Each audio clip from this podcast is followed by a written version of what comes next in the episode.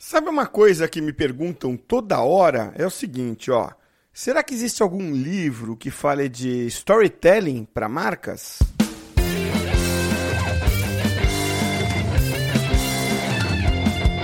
Meu nome é Cássio Politi, este é o podcast Takeaways de número 79.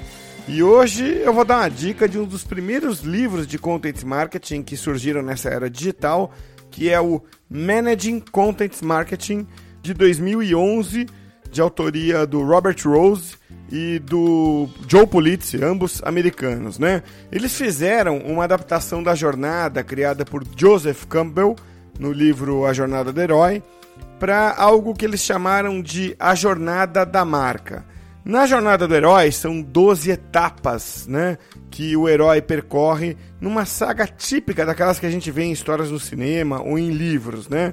Na jornada da marca são 10 em vez de 12 etapas que a marca percorre para fazer um conteúdo consistente. Bom, basicamente, para você entender a história, os autores sugerem que você crie uma narrativa para a marca, começando pelo mercado atual, passando pelos grandes desafios do cliente e da própria marca e terminando em onde a marca quer chegar como seu objetivo principal.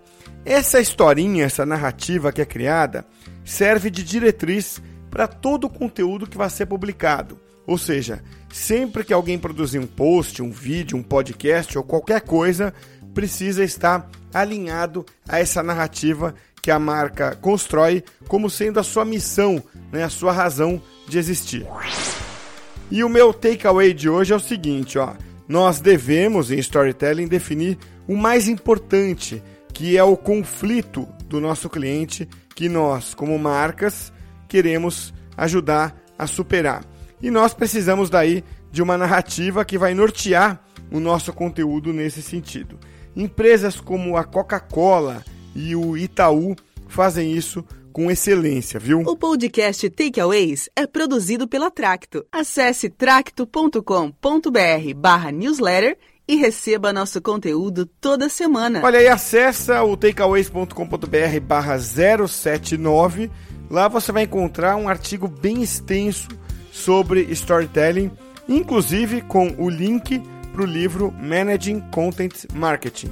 Então, até o próximo programa.